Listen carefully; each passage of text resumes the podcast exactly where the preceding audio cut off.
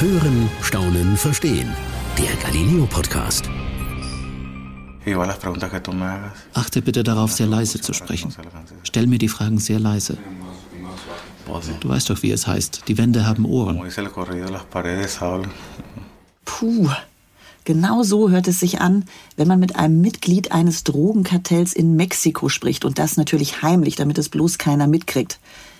Diese gefährliche Situation und noch viel mehr werden wir heute in unserem Podcast hören, denn es geht um das Thema Narcos, also die Drogenkultur in Mexiko. Und zugegeben zu diesem Thema gibt's ja momentan jede Menge Serienfutter, würde ich mal sagen, bei verschiedenen Streamingdiensten. Und ich gestehe an dieser Stelle, ich habe noch keine einzige Serie davon gesehen, aber einfach nur, weil ich wirklich keine Zeit hatte bisher. Ich finde das Thema trotzdem super spannend und freue mich deswegen auch, dass mein Kollege Florian Waldmann heute da ist und uns berichten wird, was er denn in Mexiko erlebt hat, wen er dort getroffen hat und natürlich vor allem, wie es war, dieses Mitglied des Drogenkartells zu treffen und mit ihm zu sprechen.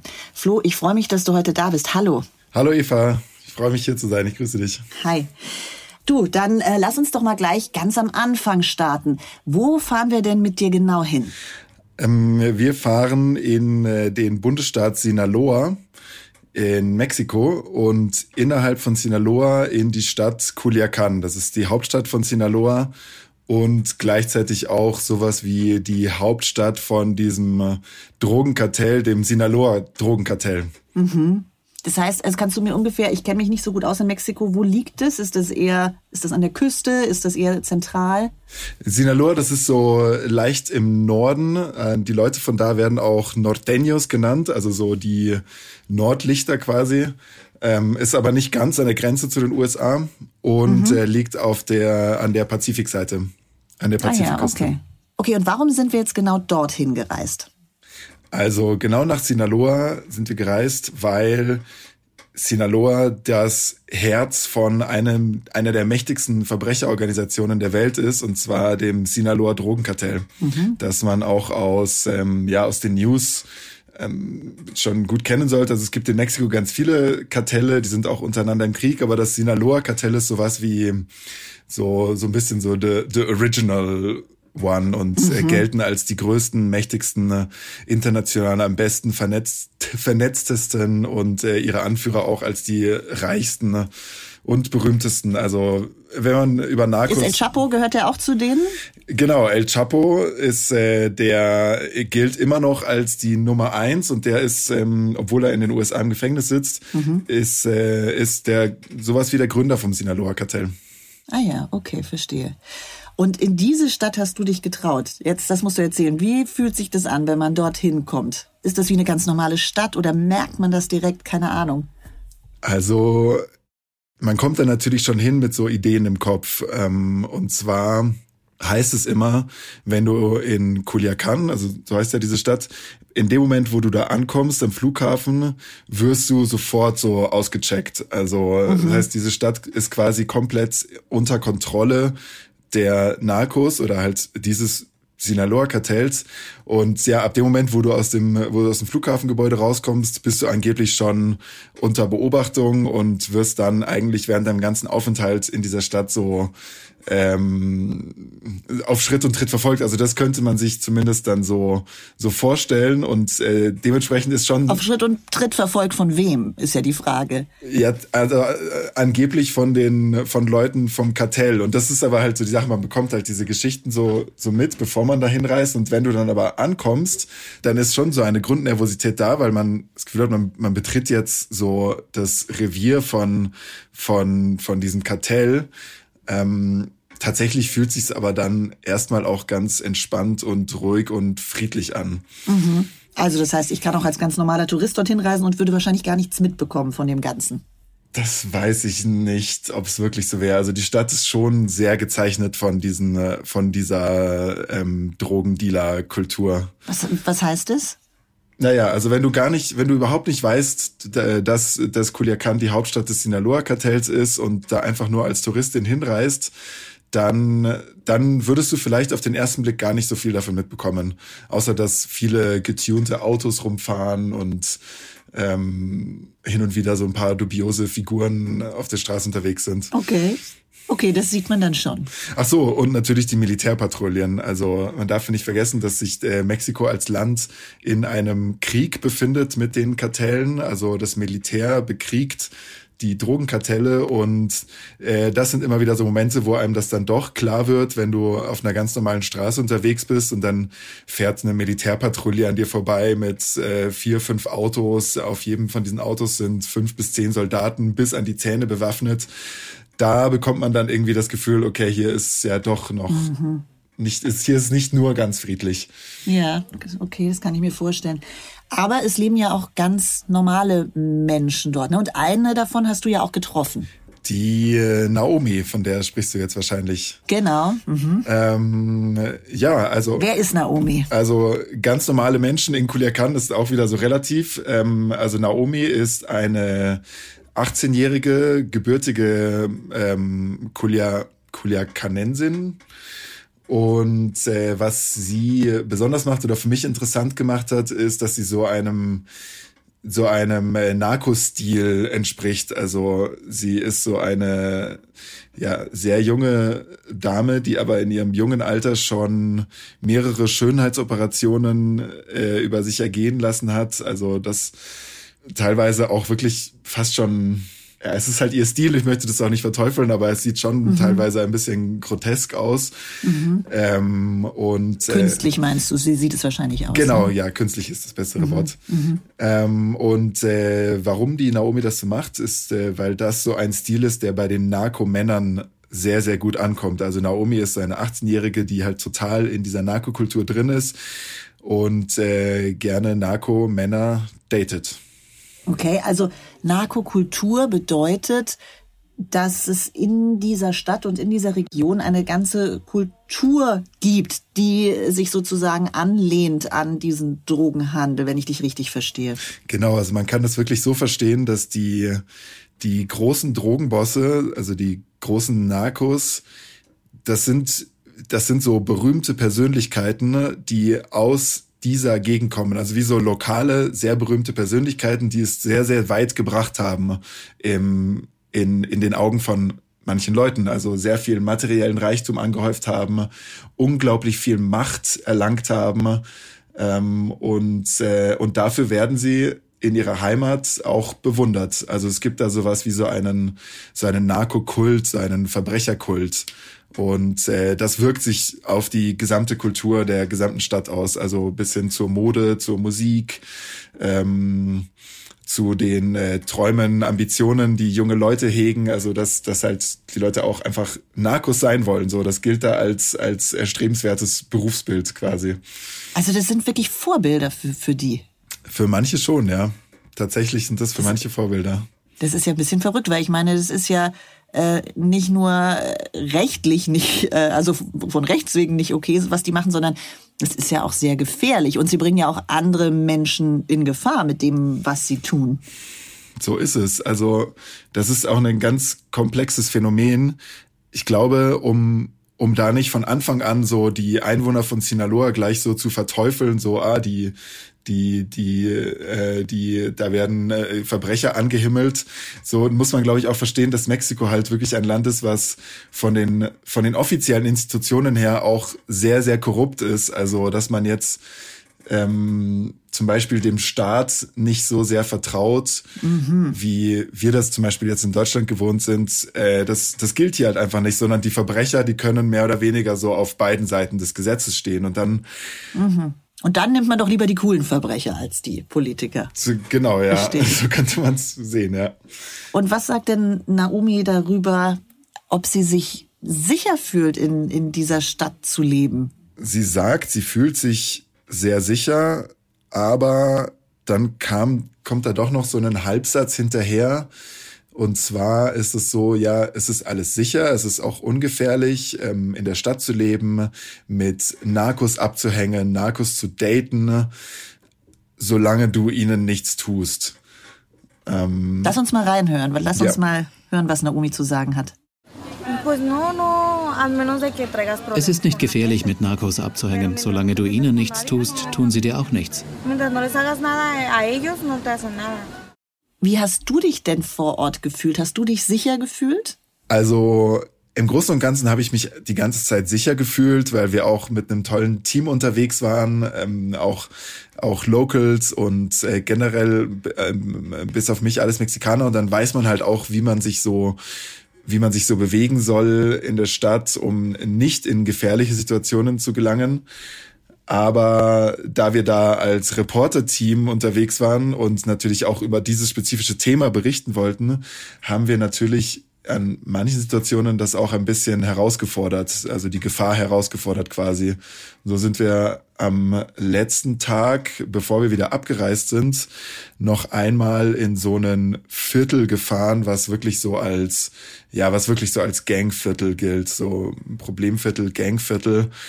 Und äh, wir wollten halt ähm, einfach Establisher machen von, von Leuten auf der Straße, die die verdächtig aussehen. Einfach so Gang-Atmosphäre auf, äh, aufzeichnen. Ein paar Bilder einfangen. Mhm, mh. Und ähm, da gibt's halt diese, also die für die Narcos arbeiten, das sind sogenannte ähm, Falken, also auf Spanisch Alcon, was übersetzt dann Falke bedeutet, das sind so die Späher von den, mhm. von den Narcos. Und die haben quasi, die sind den ganzen Tag immer Tag und Nacht auf den Straßen unterwegs, ähm, mit ihrem Motorrad oder zu Fuß und haben alles so im Blick und melden halt jede verdächtige jedes verdächtige Auto, was man irgendwie nicht kennt, wenn eine Militärpatrouille vorbeikommt, wird es gemeldet und so. Und so haben die Narcos ihr Überwachungsnetzwerk, ne? Und unheimlich. Ja, schon. Also, weil die halt überall ihre Augen haben und ähm, diese Typen auch, also man erkennt die schon, wenn man die so sieht auf der Straße. Dann muss nur dran vorbeifahren und weiß so, ah ja, der ist, mhm. der ist ein Falke. Mhm. Und äh, wir haben halt Bilder von Falken dann gesucht und dann haben wir einen mhm. abgefilmt und dann hat er uns auch gesehen und ist uns dann hinterhergefahren. Dann äh, ist unser Fahrer oder wir alle vielleicht. Hat aufs Gas getreten? Ja, wollte er, aber dann sind wir in so einer ja. Sackgasse gelandet und oh, haben auf einmal Gott. gemerkt, dass wir nicht, äh, dass wir den Ausweg nicht kennen aus diesem Viertel. Ja. Und ähm, mhm. der ist uns weiter hinterhergefahren. Da wurden wir so ein bisschen nervös. So, da haben wir dann mhm. auch gelernt, wenn man in solche Viertel reinfährt, sollte man immer wissen, wo der Ausweg ist. Wie man wieder rauskommt. Aber ihr, es ist nichts passiert. Nee, passiert nichts. Also ihr seid dann nochmal, ja, wie ging die Situation dann aus? Ähm, wir haben unseren Weg rausgefunden aus dem, mhm. aus dem Gangviertel. Der, der Motorradfahrer hat sich entweder äh, entweder hat er eine wichtigere Nachricht äh, per Funkgerät mitbekommen oder er hat einfach für sich entschieden, dass wir nicht so nicht so interessant sind oder nicht so gefährlich, wie er vielleicht kurz dachte. Mhm. Und äh, und von da sind wir tatsächlich direkt zum Flughafen gefahren und das. Okay. Wer weiß, was sonst noch nachgekommen wäre. Wer weiß. Okay, aber nochmal zurück zu Naomi und dieser äh, Narkokultur, die es dort gibt. Das ist ja schon spannend. Du hast vorhin gesagt, dass sich das auch auswirkt auf Musik und und und äh, das die ganze Art zu leben. Also das kann ich mir jetzt ja gar nicht vorstellen. Kannst du uns da mal so ein paar Beispiele geben? Also es gibt da so eine so richtige Jugendkulturen, wie so Art Subkulturen, mhm. die zum Beispiel die sogenannten Alucines. Das ist so, also auch wieder ein spanisches Wort, das übersetzt so was bedeutet wie Schaumschläger oder Angeber. Das ist wirklich so eine Jugendkultur, bei der es einzig und allein darum geht, dass man so aussieht, als wäre man ein Narko oder dass man halt den Eindruck erweckt, als wäre man ein Narko. Also die, die kleiden sich auf so eine bestimmte Weise und äh, tragen dann auch so, also schauen, dass sie extra so, so ein großes Büschel äh, Geldbündel haben, so, damit sie damit mhm. irgendwie sich das noch vielleicht in die Brusttasche stecken. Ähm, dann, also, ja, also ganz viel Markenkleidung und mhm. halt auch die Art und Weise, wie sie sich ausdrücken, das ist ähm, alles so zu dem einzigen Zweck, dass man so den Eindruck erweckt, dass man zu dieser, zu dieser Organisation dazu gehört. Weil es einfach cool ist. Genau, weil es cool ist, weil es ähm, wahrscheinlich auch äh, für das andere Geschlecht attraktiv ist, ähm, äh, und dann und dann geht es so fließend ineinander über, ne? Weil das eine sind die, die, die nur so, die so tun, als würden sie dazugehören. Und je mehr wir da aber so eingetaucht sind in die Gesellschaft, haben wir auch gemerkt, dass ähm, die, die nur so tun, vielleicht doch schon so ein bisschen mit denen unter einer Decke stecken. Also da die Grenzen sind fließend. So mein Eindruck war sowieso, dass dass das gar nicht so, also die Narcos, das Kartell gar nicht so sehr so eine organisierte Sache ist und das sind die Drogenhändler und die machen damit Geld und das andere ist die normale Gesellschaft, sondern das, das zieht sich durch die gesamte Gesellschaft durch und ähm, auch diese Alucines, die halt gerne so tun, als wären sie Drogendealer, die machen das zum einen aus Style und äh, zum anderen machen die das aber teilweise auch, weil sie damit äh, so den, den Zutritt in diese Welt erlangen wollen. Mhm. Von diesen Alucines hast du ja auch noch jemand getroffen, ne? Den César. Genau, César, der auch eigentlich die ganze Zeit mit seiner Clique unterwegs war, mit Diego und Emanuel. Also die waren immer den ganzen Tag zu dritt unterwegs.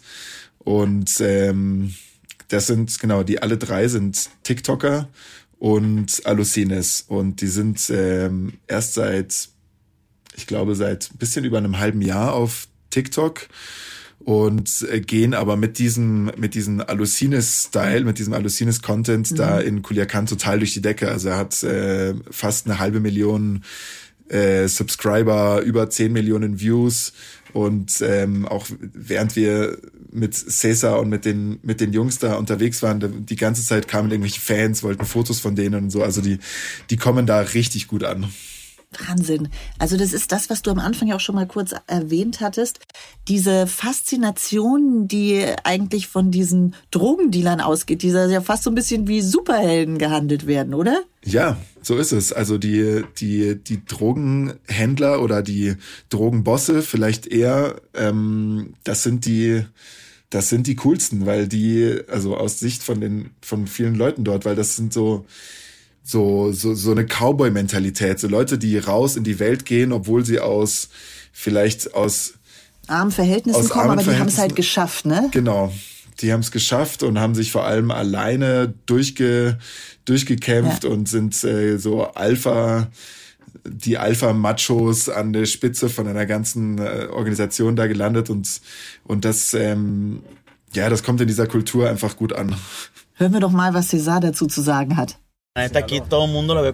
Um ehrlich zu sein, haben die Leute hier sehr viel Respekt vor El Chapo.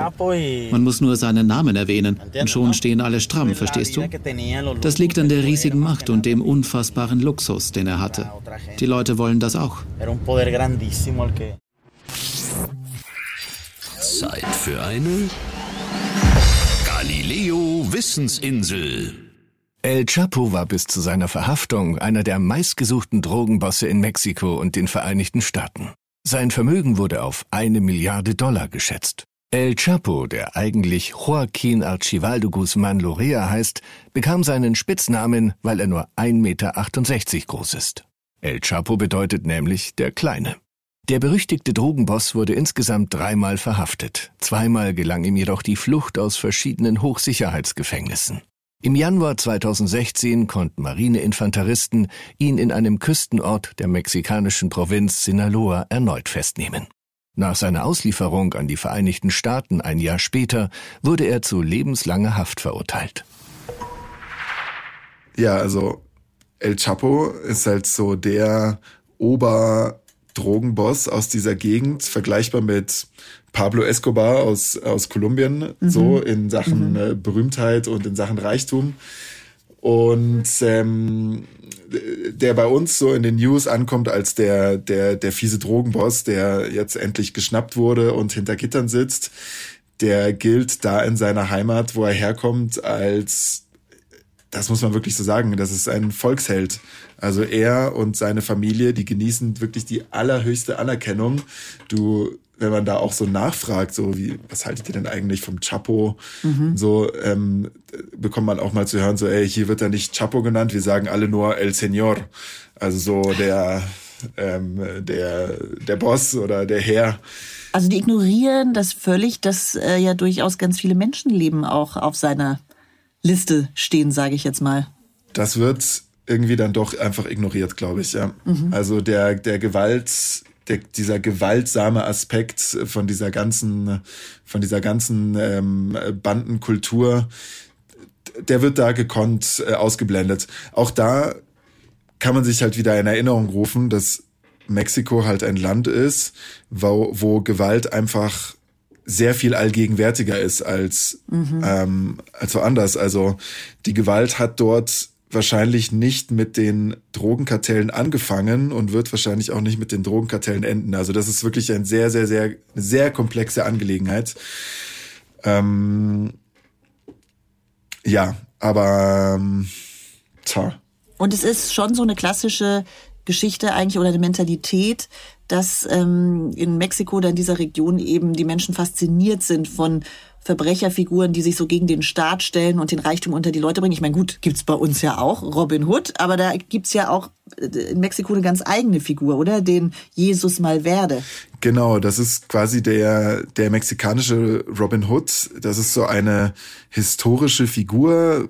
Vor ungefähr 100 Jahren hat er gelebt, kam aus der Gegend von Sinaloa und äh, war genau so eine Figur, jemand, der sich gegen die Obrigkeit gestellt hat und seine eigenen Regeln gemacht hat und äh, im Prinzip so nach nach in bester Robin Hood Manier die Reichen bestohlen hat, um den Armen zu geben, was also wofür dieser Jesus Malverde heute auch als so eine Art heiligen Person gilt. Also er ist so der der Schutzpatron der der, der Narcos, das kann man schon so sagen, ähm, wird angebetet, äh, wird auch, also da ist, das geht bis ins, ins bisschen abstruse, dass auch Auftragsmörder sich so ihre, ihre, ihre Patronen noch von, von diesem Schutzheiligen segnen lassen wollen, damit die Patrone auch oh das, ähm, das Ziel trifft, ähm, dass sie, dass sie vorsehen und natürlich damit sie selbst davor beschützt werden.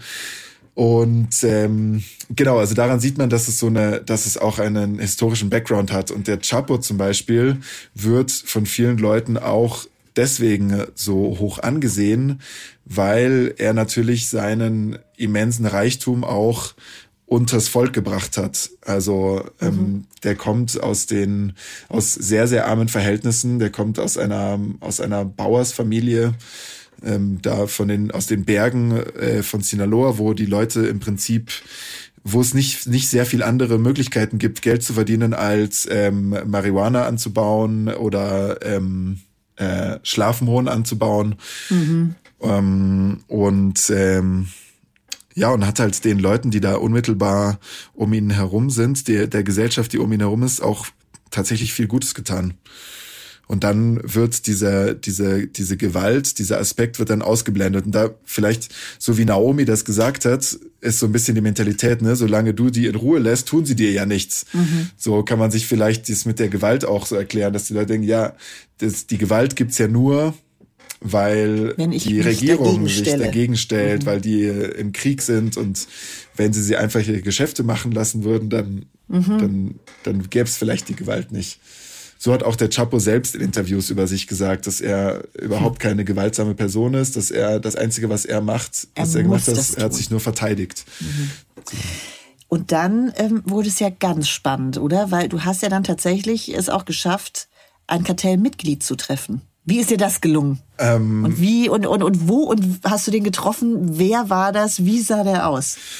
Ja, also wir wollten natürlich auch nicht nur diese diese nicht nur mit diesen Leuten sprechen, die die Narcos total cool finden ne? und äh, die das so äh, nachahmenswert finden und und äh, das irgendwie feiern, sondern wir wollten natürlich auch die Gegenperspektive und ähm, äh, deswegen wollte ich mit jemandem sprechen, der Mitglied des Kartells ist und der aber aussteigen möchte aus dem Kartell. Mhm. So, und über einen, über einen lokalen Verbindungsmann, über einen lokalen Fixer, mhm. ist dann dieser Kontakt zustande gekommen zu ähm, Adan, also das ist tatsächlich nicht sein echter Name, aber so, wir haben den halt nur anonymisiert getroffen und interviewt. Und ähm, Adan arbeitet für die Narcos als so ein Falke, wie die, die ich vorhin erwähnt mhm. habe, so ein Speer. Also mhm. er ist er ist äh, wirklich Tag und Nacht auf den Straßen unterwegs und ähm, beobachtet beobachtet Militärpatrouillen, beobachtet verdächtige Personen, verdächtige Autos und gibt das diese Infos dann an seine Bosse weiter und macht das seit über zehn Jahren. Mhm. Und wie war das? Wo habt ihr den getroffen? Das, da setzt man sich ja wahrscheinlich nicht einfach in einen Café. Genau, nee, wir haben uns, äh, also wir haben da auch lange überlegt, was das, was da ein geeigneter Treffpunkt wäre und haben uns im Ende entschieden, das in dem Hotel zu machen, wo wir als Team übernachtet haben mhm. und äh, um genauer zu sein, in meinem Hotelzimmer. Also mhm. da wurde es mir dann doch auch irgendwie dann doch ein bisschen, äh, ist dann ein bisschen Unbehagen aufgekommen, als so, als so dieser Morgen war und ich wusste, okay, heute treffen wir jetzt den äh, das Narco-Mitglied und ich ich werde den jetzt nachher empfangen und dann irgendwie so in mein Hotel reinschleusen und in unser Hotelzimmer reinbringen. Das äh, ja, das war schon das war schon eine sehr spannende Situation. Also für mich war es ehrlich gesagt auch das erste Mal ja, das war das erste Mal in meinem Leben, dass ich wirklich mit so jemanden, ne, mit so jemanden mich unterhalten habe, von dem ich weiß, dass die Person für Verbrecher arbeitet, dass die Person kriminell ist. Achte bitte darauf, sehr leise zu sprechen. Stell mir die Fragen sehr leise. Du weißt doch, wie es heißt. Die Wände haben Ohren. Die Wände haben Ohren. Oh, da wäre es mir ja auch ein bisschen äh, unheimlich geworden. Das heißt, also er, für ihn ist das ja auch wirklich eine gefährliche Situation und für euch eventuell auch. Total. Also am allergefährlichsten würde ich sagen, ist es für ihn gewesen. Also er ist derjenige, der aus der, der, der für das Kartell arbeitet, der sich mit den, mit Journalisten trifft, um natürlich auch Insider-Informationen irgendwie preiszugeben und der das gemacht hat ohne das Wissen seiner Bosse. Also wenn die das. Was würde passieren, wenn das rauskommt?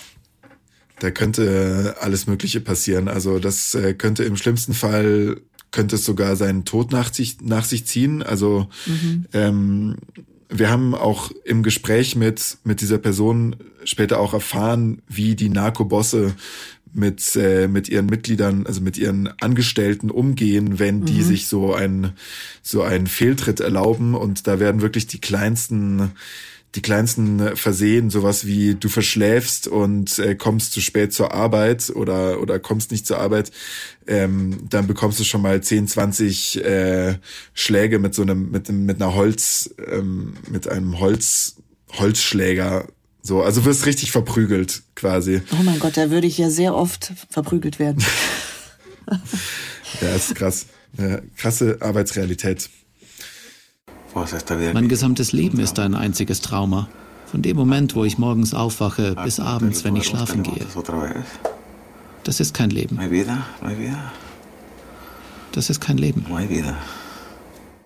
Das klingt nicht angenehm, aber es ist wahrscheinlich auch nicht einfach, da wieder rauszukommen.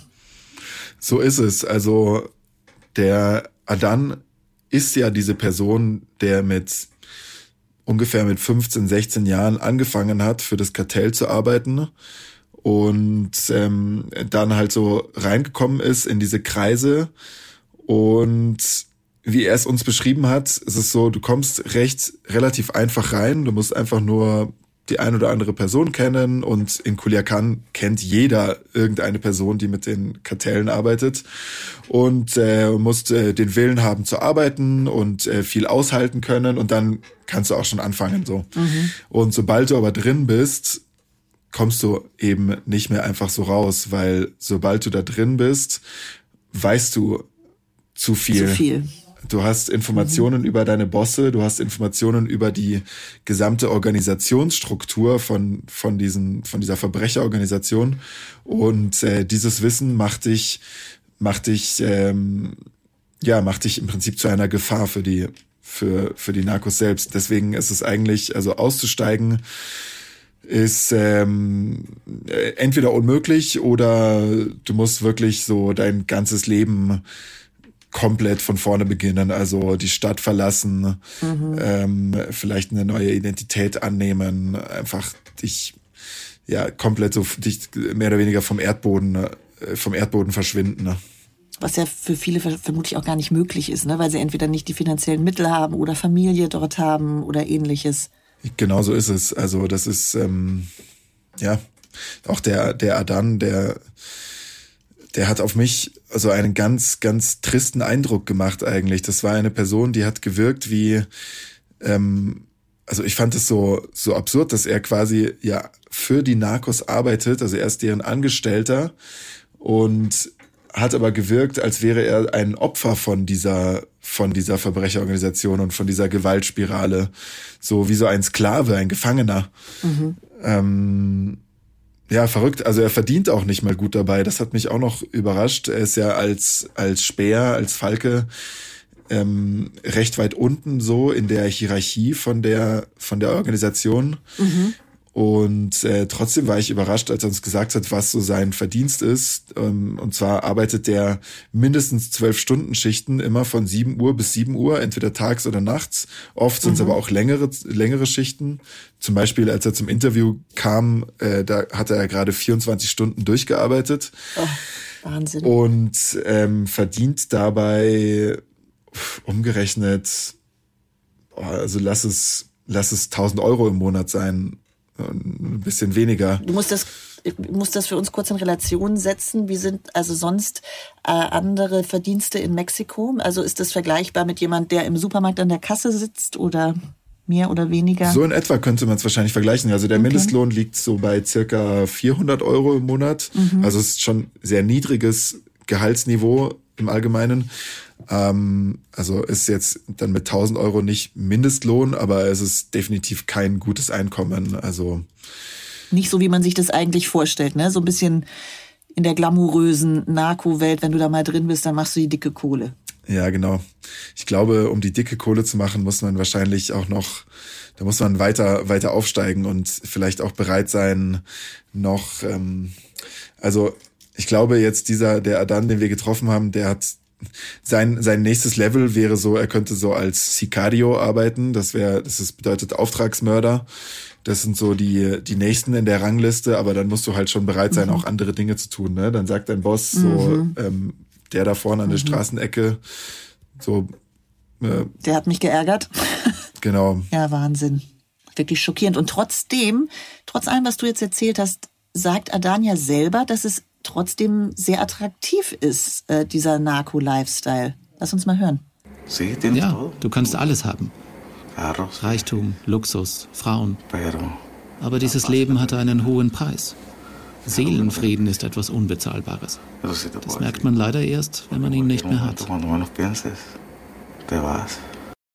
Also er ist sich dieses Risikos durchaus bewusst und jetzt, wie du sagst, er hat ja noch nicht mal diesen Reichtum. Das ist ja eigentlich wirklich kompletter Wahnsinn, dass trotzdem so viele Menschen dort vor Ort davon so fasziniert sind und da auch gerne teilhaben wollen. Und das ist auch, das ist genau dieses, dieses Bild, was die Leute davon haben, dass, dass die Leute da denken, ah, die Narcos so, dann bist du steinreich und äh, dein Leben ist eine einzige Party mehr oder weniger. Du hast irgendwie zig Villen und Autos und ähm, und bist begehrt von, von den Frauen oder von den Männern. Es gibt ja auch Narkofrauen.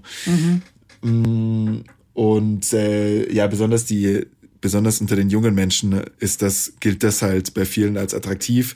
Und Adan weist halt darauf hin, dass es eben, ja, das ist so mehr oder weniger so, das ist nicht alles Gold, was glänzt. Also ja, es gibt diesen Reichtum ja. in dieser Welt. Das ist auch eine Tatsache mit, mit Drogen, äh, Geschäften kann man unglaublich reich werden und zwar sehr, sehr schnell. Aber was er halt da hervorheben will, ist, dass das, sobald du einmal in dieser Welt drin steckst, dass es wirklich der Horror ist. Ähm, dass du etwas aufgibst, dass du der Preis, den du bezahlst, wenn du so einen Reichtum erlangst oder wenn du einfach Teil von dieser Welt ist, das ist der Preis deiner eigenen, deines, deines Seelenfriedens. Ja. Und, ähm, und auch der Freiheit letztendlich. Ne? Also er kann ja überhaupt nicht mehr selber bestimmen über sein Leben in keinster Weise. So ist es, genau. Weil er für ähm, sadistische Bosse arbeitet oder brutale Bosse, die, die, die über sein Leben bestimmen, ja. Ja, er kann ja nicht sagen, okay, dann kündige ich. Das geht eben nicht. Da haben wir es dann doch schon ein bisschen besser. Jetzt bleibt zum Schluss noch die eine alles entscheidende Frage. Wenn du das jetzt vergleichst, du warst ja wirklich dort vor Ort mit dem Bild, das wir gezeichnet bekommen im Fernsehen von dieser Welt. Wie sehr entspricht das der Realität? Das den, also das Bild, das wir in den Serien quasi sehen, ist es die Realität oder nicht? Also diese Serien, die zeigen natürlich ja schon meistens auch den gewaltsamen Aspekt, also was auch jetzt bei mir als, als Zuschauer von diesen Serien oft rüberkommt, ist, dass diese Personen, diese Verbrecher, diese Narcos ein unglaublich schnelles Leben leben. Mhm. So, das ist quasi ein Leben wie auf im Schnell, ja, im Schnelldurchlauf so. Alles wird irgendwie ganz schnell, wirst du reich, dann kaufst du dir dein Ferrari, dein Lamborghini, dann kaufst du dir eine Villa und äh, steigst auf, steigst auf, steigst auf und ab einem gewissen Punkt, sobald sie groß genug werden, verschwinden sie von der Bildfläche. Entweder sie sterben oder sie werden äh, halt ins Gefängnis gesteckt. Und das deckt sich schon auch mit dem Bild, was da vor Ort bei mir entstanden ist. Was mich persönlich so verwundert hat in Culiacan, ist dieser Eindruck, dass, dass diese ganze Narkokultur wirklich sich so durch die gesamte Gesellschaft setzt. Also mhm. auch und dann kann ich auch teilweise nur, nur spekulieren, aber ich hatte öfters den Eindruck, dass wir mit, uns mit Leuten unterhalten haben, die so eine die so eine Fassade vorgeben, dass sie zum Beispiel Unternehmer sind in, in der Modebranche mhm. ähm, und äh, halt äh, damit ihr Geld verdienen. Und während wir uns so unterhalten haben und mit dir so ein bisschen Informationen, die ich über diese Personen erfahren habe, ist dann doch immer der Eindruck entstanden, dass das eigentlich nur eine Fassade ist und dass hinter dieser Fassade wirklich auch noch ganz andere Geschäfte laufen. Ähm, und und das ist so ein bisschen bei mir ist so der Eindruck entstanden, so ja, okay, diese, dieses Kartell, dass es gibt das Kartell, das ist die große Organisation, die wirklich Milliarden Umsätze machen. Und dann gibt's aber noch so ganz, ganz viele normale Leute, die, die da so mit, mit dranhängen. So sei es, dass sie vielleicht ähm, ein bisschen was an Ware auch bewegen ein paar Kilo mhm. Kokain oder sowas. Oder sei es, dass sie mit ihrem Geschäft ähm, Geldwäsche betreiben, dass äh, sie quasi ihre Investoren direkt aus dem Narko-Umfeld kommen und dann das Geld auf diese Weise so in die Gesellschaft gelangt. Äh, sei es, dass sie ähm, als Musiker beauftragt werden, so Heldenballaden über Narcos zu komponieren mhm. und damit dann gutes Geld verdienen. Mhm. Also das ist ähm, es ist schon ein Phänomen, das sich dort nicht nur auf das Kartell konzentriert, sondern wie du sagst, also ganz viele sind da eigentlich involviert und es ist einfach wirklich Teil der Bevölkerung und der Kultur. So ist es. Wahnsinn. Flo, vielen, vielen Dank. Das klingt wirklich mega, mega spannend. Ich bin froh, dass du wieder heil äh, aus diesem Hotelzimmer rausgekommen bist und ähm, hoffe, dass deine nächste Reise ein bisschen weniger gefährlich ist. Wobei wer weiß, für uns, für den Podcast ist es natürlich anders spannender. Ähm, aber vielen Dank, dass du uns das alles so erzählt hast.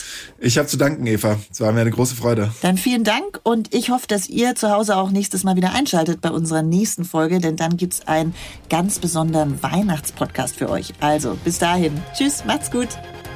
Das war's für heute beim Galileo Podcast.